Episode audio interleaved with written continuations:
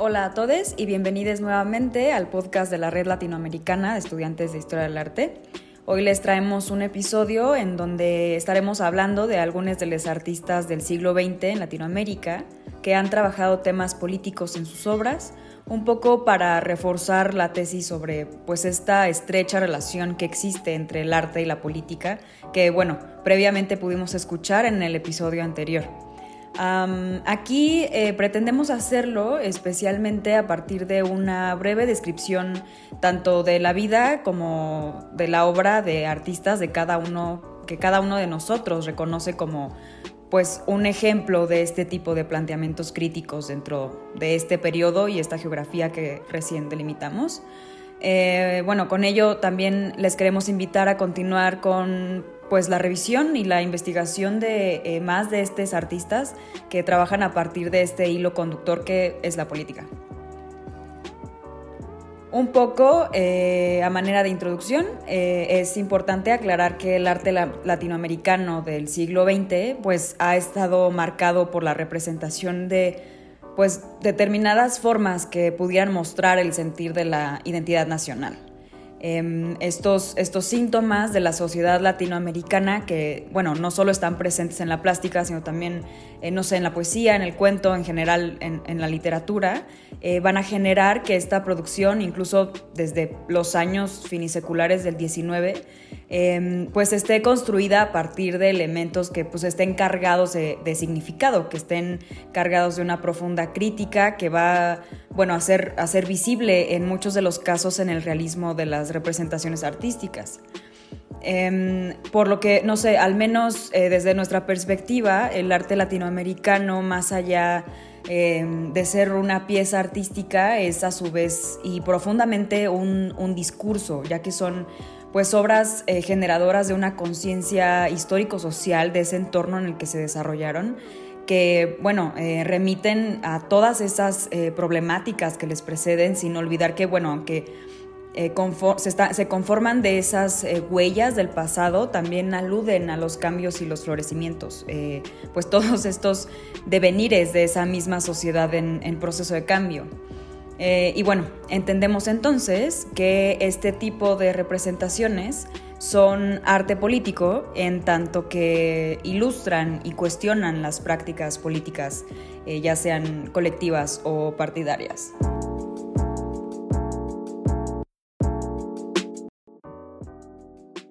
Hola, mi nombre es Alejandro Estuna Rosa, estoy estudiando Historia del Arte y Antropología en la Universidad de los Andes, en Colombia. Hola, mi nombre es Andrea Torres y estudio la licenciatura en Historia del Arte en la Universidad de Guadalajara, en México. Hola, mi nombre es Adriana Olivera y estudio Historia del Arte en el Centro de Cultura Casalán de la Ciudad de México. Bien, eh, para los fines de este podcast, eh, yo decidí centrarme en un artista boliviano eh, de inicios del siglo XX que bueno, surge como muchos otros de sus contemporáneos, este, de una mirada pues a, los aspectos sociales y, especial atención a la población indígena. Em, para esto, no será extraño que, no sé, nos topemos con obras que cuenten con muchísima, con suma significación crítica, eh, una producción que es tanto simbólica como de impacto visual, anímico, que está muy inmersa este, en, la realidad nacional. Eh, bueno, este artista es Arturo Borda, es pintor, escritor boliviano, eh, que es, bueno, referencial eh, de inicios del siglo XX, que muchos conocerán ya sea por una u otra de estas, de estas prácticas. Pero para mí lo que lo hace cercano a fines de este diálogo y que obviamente va a marcar su obra es su activismo en la vida sindical obrera. Eh, siempre como en pozo o bajo las líneas del anarquismo y el socialismo. Em, este eh, como que hacer o este ejercicio político eh, que, bueno, como ya dije, se veía filtrado en sus obras, em, va a, permitir que esta mirada a los aspectos sociales, pues sea como, como representada con un realismo casi tangible, o sea, hace, hace cercanas las urgencias sociales por medio tanto de la plástica eh, como de la literatura. Em, algo interesante de Borda es justo como esta interrelación entre la obra pictórica y la obra literaria, em, que, no sé, de alguna, de alguna manera o, permite una suerte de fundamentación de las figuras representadas en ambos planos. O sea, siempre lo hace a manera de crítica, eh, con la intención de poner ahí delante del espectador o del lector eh, la realidad social, el, malestar ante las políticas de su contemporaneidad. Em, también algo que va a estar como muy presente es este antagonismo entre las sociedades. Siempre eh, es, existe esta, o bueno, pone de una delante de otra la cultura blanca y la cultura indígena. Eh, siempre aquí como que con un importante o fuerte sentido de justicia que, bueno, viene a leerse en esta gran necesidad de hacer una sociedad participativa, una en donde pues se dote de voz a la comunidad. Em, por otra parte, no sé, también eh, nos referimos a una producción artística y literaria que está en constante cuestionamiento al Estado, especialmente hablando en términos de desigualdad étnica, que creo que es algo que ya se viene leyendo este, con, estas referencias que les estoy dando. Y bueno, también esa ausencia de justicia que viene eh, y que Borda trae aquí al presente ese, ese pasado de represión colonial y que se muestra en ello como el deseo de reivindicación y ante, ante una realidad, no, ante una problemática que es en realidad este, histórica. Pero bueno, eh, creo que además de encontrar estos hilos conductores de la obra eh, de Borda, creo que también es importante revisarlo pues eh, en tanto artista mismo, como de cómo se coloca a sí mismo dentro de la narrativa de su plástica o, de su literatura. O sea, como, como ya mencioné al principio, la actitud de activismo también se viene a verter sobre su obra. Aquí, como su voz narra la literatura, también la plástica funciona pues a través de la mirada, ¿no? Haciéndose pues él mismo testigo de una realidad boliviana que a su vez pues está poniendo ahí delante del espectador, delante de nosotros. Em, también como en un afán, y bueno, aunque esto suene un poco arriesgado, eh, un afán de volverse eh, un sujeto que represente a un eh, colectivo indígena oprimido, siendo él mismo pues un medio, ¿no? Después de hacer como la revisión de, este artista, pues a mí me surgen varios puntos que me gustaría dejar sobre la mesa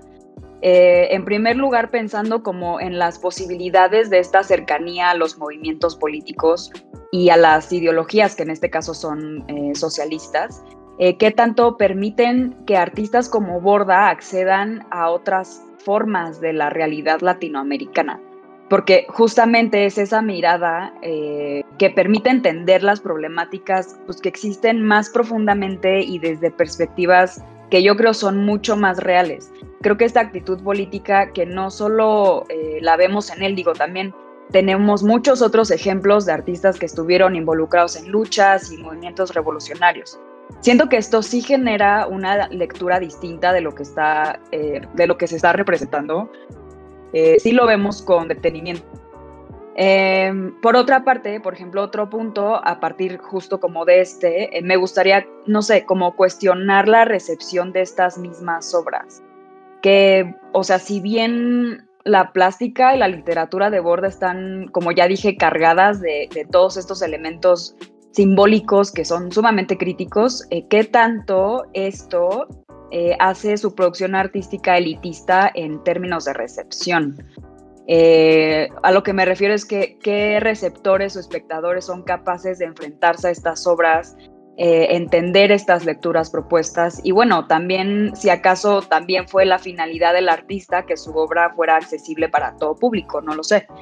No sé, por ejemplo, me gustaría tomar como referencia el muralismo en México y especialmente en Diego Rivera, que como todos sabemos, también es un arte sumamente político, es un arte que se, suponía que era por y para las masas. Es un artista crítico, pero al momento, no sé, de enfrentarnos a los murales, también nos topamos con un muralismo que no es accesible que se vuelve elitista, que cuenta con lecturas que pues el pueblo eh, que era el espectador principal o se suponía que era el espectador principal no puede entender ni reconocerse en esos murales porque pues ya el discurso se vuelve tan académico que deja de ser accesible y por lo tanto deja de ser entendible. eh, o sea, pierde en ello como, como el sentido primero eh, que era el propio pueblo, ¿no? O sea, así que no sé qué tanto podemos aplicar este mismo análisis a la obra de Borda y pues en general a los artistas eh, latinoamericanos. bueno, y también, no sé, por otro lado, pensar en la posibilidad de que estas lecturas o revisiones por parte de los artistas estén limitadas por el tipo de gobierno vigente. Eh, por ejemplo, en el caso de, Bolivia, eh, se pasa por una etapa en la que el, gobierno conservador hace que los artistas regresen al tema del paisaje y eso obviamente tiene repercusiones y genera cambios que obviamente lo vamos a ver en los artistas y las obras posteriores. Este como gran interés en la representación de la realidad boliviana, por ejemplo, o el tratamiento de temas nacionalistas como un poco más adelante, eh, no sé, sería entonces eh, interesante revisar si para el tiempo de Borda su quehacer artístico estuvo de una u otra manera eh, delimitado o orillado a determinadas formas de representación o no. Me parece súper interesante cómo lo planteas frente a Borda y cómo lo unes frente a este contexto latinoamericano. Lo siento como muy vital para esta conversación pero también pues tenemos otras historias como la de Andrea, que pues pretende contarnos otro tipo de artista en el siglo XX. Sí, claro, pues el artista que yo les traigo o les presento o les pongo como ejemplo para complementar eh, nuestro tema del capítulo pasado, pues es el artista uruguayo eh, Joaquín Torres García, que probablemente gente en la audiencia lo conocerá o al menos sabrá de esta obra. Em, su obra es América Invertida. Y pues bueno, básicamente esta obra es poner de cabeza eh, la parte sur del continente, eh, en un sentido casi literal, porque pues lo que Torres García hace es en un grabado hecho en pues a pluma y tinta y una hoja blanca, nos representa, nos hace una representación de la parte sur del continente, ya les comentaba, en donde lo que sería normalmente el sur, eh, pues para ellos es el norte, o lo, pinta como si fuera el norte. Entonces, me parece que, aunque sea un, grabado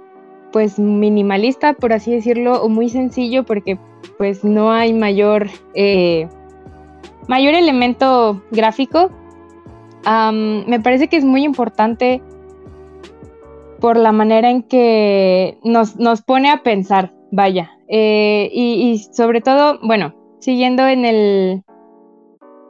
en el pensar o en la propuesta más bien de Torres García, eh, este grabado está ligado a un manifiesto del artista, propio del artista, llamado La Escuela del Sur. Y bueno, lo cito diciendo, a esto lo he llamado la Escuela del Sur, porque en realidad nuestro norte es el sur. No debe haber norte para nosotros excepto en oposición a nuestro sur. Por lo tanto, ahora le damos la vuelta al mapa y entonces tenemos una idea verdadera de nuestra posición y no como el resto del mundo lo desea. A punto de, a punto de América, perdón, de ahora en adelante, para siempre, insistentemente, apunta al sur, nuestro norte. Justo esta frasecita que dice que, que no, quiere, no quiere que se siga viendo a, a Sudamérica como el resto del mundo lo hace, me parece muy importante porque es cierto, mucha gente tiene una concepción muy generalizada de Latinoamérica y pues no, hay, hay más allá. Eh, no todos los países que conformamos la parte latina del, del continente, sí, somos los mismos y mucha gente piensa que Latinoamérica solo es, eh, muchas veces eh, solo lo piensan como México, como si Estados Unidos fuera una gran casa y México fuera el jardín y el resto de los países no existen. Entonces, creo que descentralizar la idea de Latinoamérica es muy importante, eh, porque no lo tenemos que pensar como uno solo. Tenemos que darnos cuenta de que pues son varias culturas, eh, quizás muy similares, y que comparten una historia pues igualmente similar, pero no son lo mismo y creo que con esta obra eh, se busca dejar de lado un imperialismo cultural creando, creado por grandes potencias mundiales, eh, tanto europeas como, pues ya decía, Estados Unidos. y bueno, América Invertida nos permite imaginar y ver el mundo desde sus ojos y no a través de la mirada del resto del mundo, ni nos lo pinta como, como, un, como ellos lo quieren, vaya.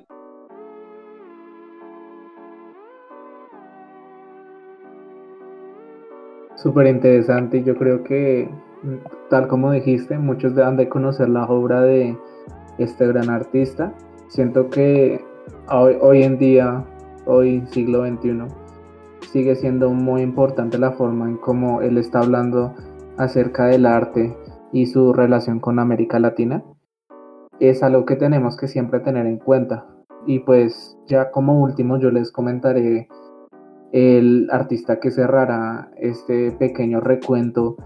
de una historia en el siglo XX y inicios del XXI, donde pues voy a hablar sobre una artista colombiana llamada Clemencia Echeverry. Pues esta artista me parece supremamente importante. Siento que de alguna manera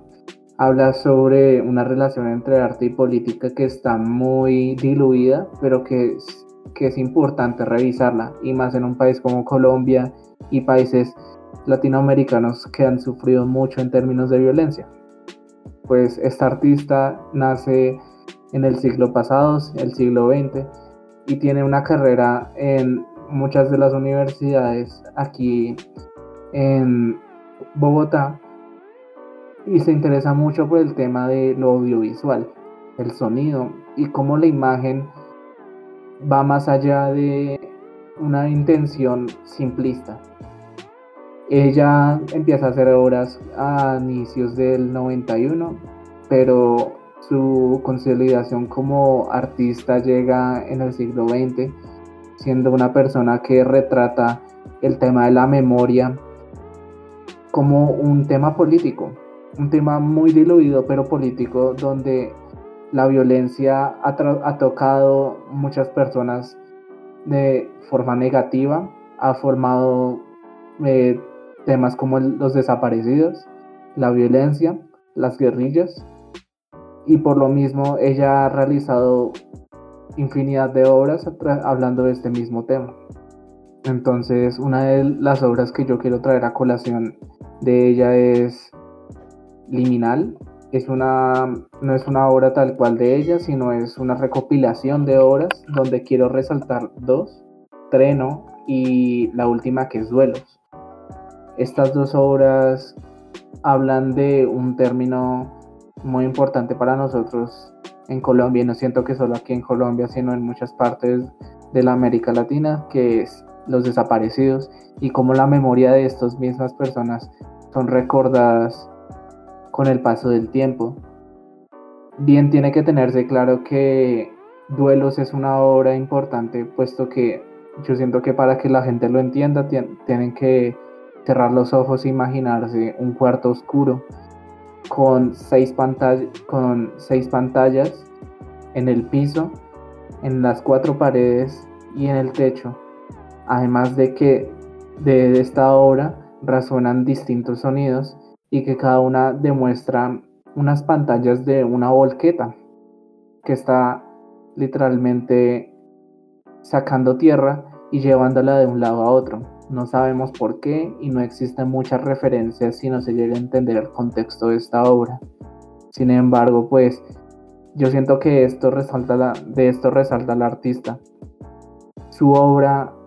tiene que entenderse más allá de lo que se está viendo y por lo tanto, al igual que sucede como con Borda o con la obra de América Invertida, esta obra expresa mucho más allá de, de lo visual, de lo sonoro y más bien tiene que unirse a un contexto. Siento que en ese sentido, la obra de esta artista es un poco apabullante, puesto que muestra diversos sonidos que no llegan a reconocerse en una primera, en una primera leída de la obra y que por lo tanto es importante imaginar que todo, todo el sonido de la tierra moviéndose, los pájaros, la forma en cómo el camión se está moviendo y el ruido que está haciendo, dan cuenta de una idea de desasosiego entre un tema que no se tiene en cuenta, una falta de memoria frente a un tema y por lo tanto el artista quiere retomar esto mismo y utilizarlo para generar otra vez una memoria, una, una memoria de personas que han sido desaparecidas y que por lo tanto no han sido recordadas, que es algo que toca totalmente a la política en nuestro país, siendo un país que vive un poco en la ignorancia y un poco en la normalidad de cómo se entiende la política y la violencia en relación. Ya teniendo esto en cuenta, pues es supremamente importante entender que Clemencia Echeverry es una artista que habla de un tema más allá de lo que está presente. Se llega a una idea de lo indéxico en la obra de un artista y de cómo muchas de las obras latinoamericanas que, tienen, que tengan que ver con política llevan muchos, muchos temas en, relación. Hay un vínculo casi invisible, pero palpable, donde tenemos que saber que de cierta manera las obras y lo que se dice acerca de estas mismas obras va más allá de lo que se puede, lo que la misma artista o lo que el mismo artista puede decir. Puede tocar y trastocar muchas personas, géneros, también formas de pensamiento.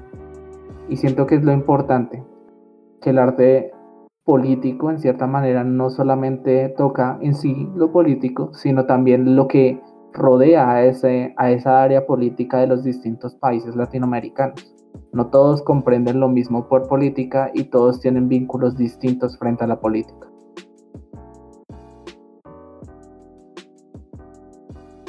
Bueno, y pues ya habiendo escuchado los relatos de ustedes, eh, quisiera movernos a, a una conversación respecto a ellos, porque de manera muy resumida, eh, pues vimos ejemplos del siglo XX y pues bueno, partecita del, del comienzos del siglo XXI. Pero para nutrir un poco más nuestra conversación, eh, quisiera comenzar preguntándoles si ustedes se imaginan a Latinoamérica sin arte político.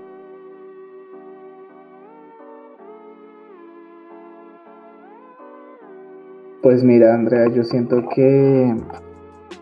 siento que nosotros como latinoamericanos no hablar de arte político es un poco paradójico. Mucho del arte que se ha creado en países como Brasil, Argentina o México así han sido guiados a lo largo del siglo XX frente a este tema. Y la forma en cómo se aborda a lo largo de los años es lo que me parece súper interesante porque llegamos de un arte que a cierta manera como el muralismo, que es un arte político que es muy disiente en primera mano. Se empiezan a llegar artistas como el que tú nombraste de América Invertida, este artista que literalmente su obra es muy disiente, pero que va más allá de lo que se ve en el, en, en el trazo del artista. Es algo un poco más simplista en términos visuales, pero muy disiente y muy profundo argumentalmente hablando. Mm, sí, no, o sea, yo la verdad no creo que pueda haber eh, un arte latinoamericano sin que sea necesariamente político. O sea, al final todo arte es político. Eh, y creo que, sobre todo en el caso de Latinoamérica, se representan mucho las urgencias y las necesidades este, de, y, sobre todo los síntomas. Creo que, creo que al final los, los artistas resultan ser síntomas de una sociedad, ya sea, no sé, mexicana, boliviana, del, lugar que ustedes mencionen, por toda esta eh, historia que, venimos cargando, todo este devenir que al final termina por generar este tipo de discursos y creo que un arte político eh, intenta de una u otra manera tratar estos discursos y poner sobre la mesa eh, cuestionamientos darse cuenta de cuáles son las problemáticas, de qué manera tratarlas. Eh, como lo mencionaban en el, capítulo anterior, el, el, activismo también de una u otra manera se está encargando de solucionar algunas de estas problemáticas. Entonces, eh, viéndolo en, términos de la contemporaneidad o viéndolo hacia atrás, eh,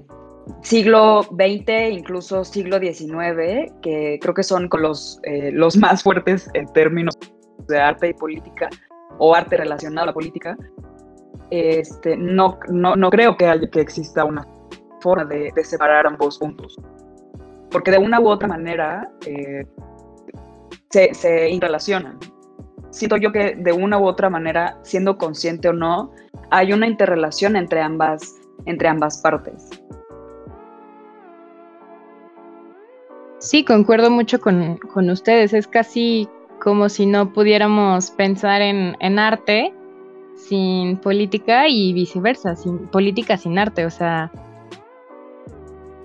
parece ser que, que se corresponden uno con otro y pues eso, justo lo que mencionan, que es un, es una manera incluso de pues de alzar la voz para, para un continente digo, perdón, para una parte del continente más bien que generalmente es, es la, dejamos en silencio o, nadie quiere escuchar o realmente las problemáticas se dejan muy de lado. Eh, precisamente por, bueno, lo que les comentaba o a mi, a mi parecer, lo que intentan hacer con América Invertida es decir, hey, estamos aquí y qué pasaría si nosotros estuviéramos arriba y no abajo, ¿no? Quizás se, nos dejaría de, ignorar. Eh,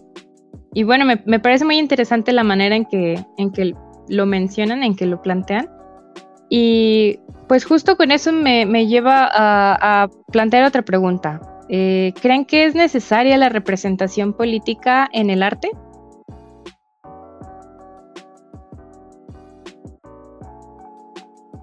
Es necesaria en muchos, en muchos tópicos, no solamente como discurso político o como denuncia, sino también como, de cierta manera, siendo nosotros historiadores del arte, marca mucho, hay arte, hay mucho arte que marca, marca tiempos.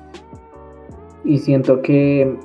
hacer arte político hoy en día es algo que se tiene que seguir haciendo porque en el común aún se sigue teniendo la idea, y eso lo hablaba que hace, hace unos, unos días con unos amigos que no son de, historia del arte, se tiene una noción aún de que el arte tiene que ser bello, porque sí. Y pues la gente que estudia esta carrera sabe que el arte no, no, no es estático, el arte no, no es bello, no es pulcro, es una noción que de pronto ya queda un poco, no sino alejada, un poco de lado en América Latina, porque nosotros tenemos temas que deben ser trastocados por medio del arte y que el mismo historiador del arte tiene que mirarlos y pensarlos, porque la, la, la, importancia del arte yo veo que es como esta, lo que estamos haciendo nosotros en este momento, que es hablar más allá de lo que se ve en la obra y eh, como discutir qué posibilidades hay. ¿Hay millones? ¿Hay miles? Es ahí donde tenemos que, que mirar la importancia y por eso yo digo, es muy necesario que el arte sea político y que la política sea arte. Sí, en eso estoy este, totalmente de acuerdo. No creo que eh, podamos cerrar los ojos y, o bueno, al menos los artistas, este, como anular una realidad que requiere que, el arte sea eh, político en ciertos niveles. Este, yo siento que mm, no, no, no hay manera eh, de que una, un artista pueda no salir de la sociedad y no tratar estos, eh, estos problemas sociales y políticos y no tratar los malestares, eh, no tratar las urgencias y las necesidades. De una u otra manera, eh, tanto en la contemporaneidad como, en, la en los ejemplos de la historia del arte que tenemos, los artistas atienden a, su tiempo. Entonces, no sé, si nos regresamos, por ejemplo, al Renacimiento, eh, también encontramos ahí ejemplos de, de, una relación entre el arte y la política y cómo hay discursos dentro de las obras que marcan jerarquías, que presentan una política específica dentro de la geografía en la que se está realizando esa obra. Entonces, no sé, o sea, de, una u otra manera siento que sí es eh, poner ahí delante, al menos como, como, como nota, igual y no como una necesidad o una obligación, pero sí que los artistas pongan ahí delante en la representación y en su, en su quehacer artístico lo que está pasando, lo que está sucediendo. Em, y bueno, buscar los medios para solucionar esas, esas problemáticas o cuestionar o criticar, no sé, o sea, como ver qué lecturas pueden salir de, esas observaciones y, y de esa mirada a la sociedad contemporánea. Claro, además de que a mí me parece que para el artista va a ser casi imposible ignorar su realidad, ¿no? Su entorno. Eh, finalmente, quizás, bueno, sí, sí es necesaria la representación política en el arte, yo considero, concuerdo con ustedes. Y pues precisamente esto, al, no poder ignorarla, tarde o temprano, incluso si no fuera necesaria, tarde o temprano, o temprano se va, se va a ver reflejada en el arte. Entonces, pues no podemos o sea, no podemos no toparnos con una obra que, toque el tema. Entonces, necesaria o no, siempre va a estar ahí. Y bueno, pues para cerrar un poco el tema, quisiera hacerles una última pregunta. Eh, y lado a lo que comentamos ahorita, pues quiero saber si ustedes, como historiadores del arte, eh, bueno, saber su opinión sobre el arte como un medio para seguir la conversación política? Yo considero que no solo hablo como historiador del arte, sino también creo que como un antropólogo que se está, ahora como desenvolviendo en este campo. Es muy importante hablar de, de arte y política y también como del arte como esta conversación frente a un tema en específico porque de cierta manera es una expresión que tiene que, tiene que no solamente mirarse, tiene que, tiene que pensarse, tiene que ser un poco interiorizado. Y al ser interiorizado, pues llegan muchos temas a conversación, como puede ser, si llega a ser interiorizado, entonces es importante para mí, es importante para la sociedad que está viendo esta misma obra. Eh, siento que por eso es que es tan importante como un historiador del arte cuestionarse su, propia carrera y decir cómo ir, ir más allá de los límites que se le proponen a uno de pensar a la obra y la obra con el artista, sino también pensar esa obra con la sociedad, cómo la sociedad mira esa misma obra y cómo esas conversaciones siempre están en constante movimiento. Y hay veces que hay obras que, que se mantienen estáticas donde se hablan un tiempo y ya después como se olvidan y el paso del tiempo se las come. Pero de cierta manera ahí es donde llega la importancia del historiador del arte. Volver a reconstruir, a, traer estas obras eh, a la conversación y siempre mantenerlas en un flujo de criticismo frente a tanto la obra como a la sociedad como al mismo historiador del arte.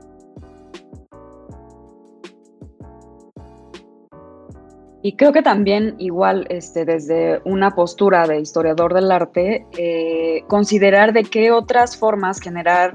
nuevas lecturas. Eh, no sé, por ejemplo, puedo pensar en, en la interdisciplinariedad, creo que es una buena herramienta para que nos acerquemos a las obras desde diferentes perspectivas. Creo que em, puede haber, mm, sí, como creo que, creo que una obra, igual que como lo dijo este, ahorita mi compañero, no creo que sea una obra aislada. De una u otra manera está conectada con la sociedad, eh, con la subjetividad del artista y cómo ese artista está parado en el mundo, em, con el contexto, con la geografía, eh, como que todos estos factores eh, intervienen en cómo una obra es. O sea, la obra de arte no es obra de arte por sí misma, no, no es una obra de arte aislada. creo que creo que es, una, es un gran em, medio para poner ahí las problemáticas eh, y buscar las formas de, hacerlas llegar también a, otros, a, otras sociedades, a otros colectivos, este, poner esos discursos en otras luchas, en otros movimientos. Entonces, em, siento que de potencializarse sería un, un gran medio, así como lo ha sido eh, muchas veces, y no nada más en, en, la historia del arte latinoamericano, sino hablando en la esfera internacional. Me parece muy importante justo esto que mencionan sobre interiorizar el arte, cuestionarnos, pero aparte, justo lo que mencionas tú, Adriana, de, de el momento en el que se potencialice esto, o sea, va a ser algo enorme, o sea, que, va a repercutir en, de ser posible, lo idealmente, lo ideal, perdón, sería que llegará a, al pensar de todas las personas que habitamos esta parte del continente y cuestionarnos, cuestionarnos lo que sucede en nuestro alrededor, cuestionarnos la manera en que incluso nos comportamos eh, y qué brindamos como a la sociedad, como, no sé, el Estado nos puede brindar una mayor calidad de vida, cuestionarnos todo, o sea, casi que cuestionarnos al, al quiénes somos y qué aportamos, porque, bueno, pues finalmente parte de la política somos nosotros también, ¿no? Eh, también tenemos que ver es con, con la política, ya sea en si exigimos una política que sea pues más mm, que aporte más a la ciudadanía o si queremos que algo cambie, que algo deje de estar en, boca de pues quienes se supone que hacen esas políticas. Y bueno, pues todo eso me parece importantísimo y espero que a nuestra audiencia también se les quede este mensaje del cuestionar, eh, cuestionar ya sea el arte y cuestionar lo que nos quiere decir. Y bueno, pues les agradezco mucho por eh, participar en nuestra ronda de preguntas y nuestra conversación en general. Eh, espero que pues también ustedes eh, se hayan quedado con, con parte de los comentarios de los demás. Y bueno, les agradezco mucho. Por último, y siendo muy enfáticos en eso, nosotros nos encontramos no solamente en, en el podcast, sino también estamos presentes en, Instagram y ahí podrán ver muchos de los eventos que estamos realizando en cine o en, en propuestas sobre pensar el arte. Entonces nuevamente les agradecemos a todos por escuchar y, y es, una, es importante aclarar que lo que dijimos y lo que hablamos es solo una pequeña parte, es la punta del iceberg de toda la conversación frente a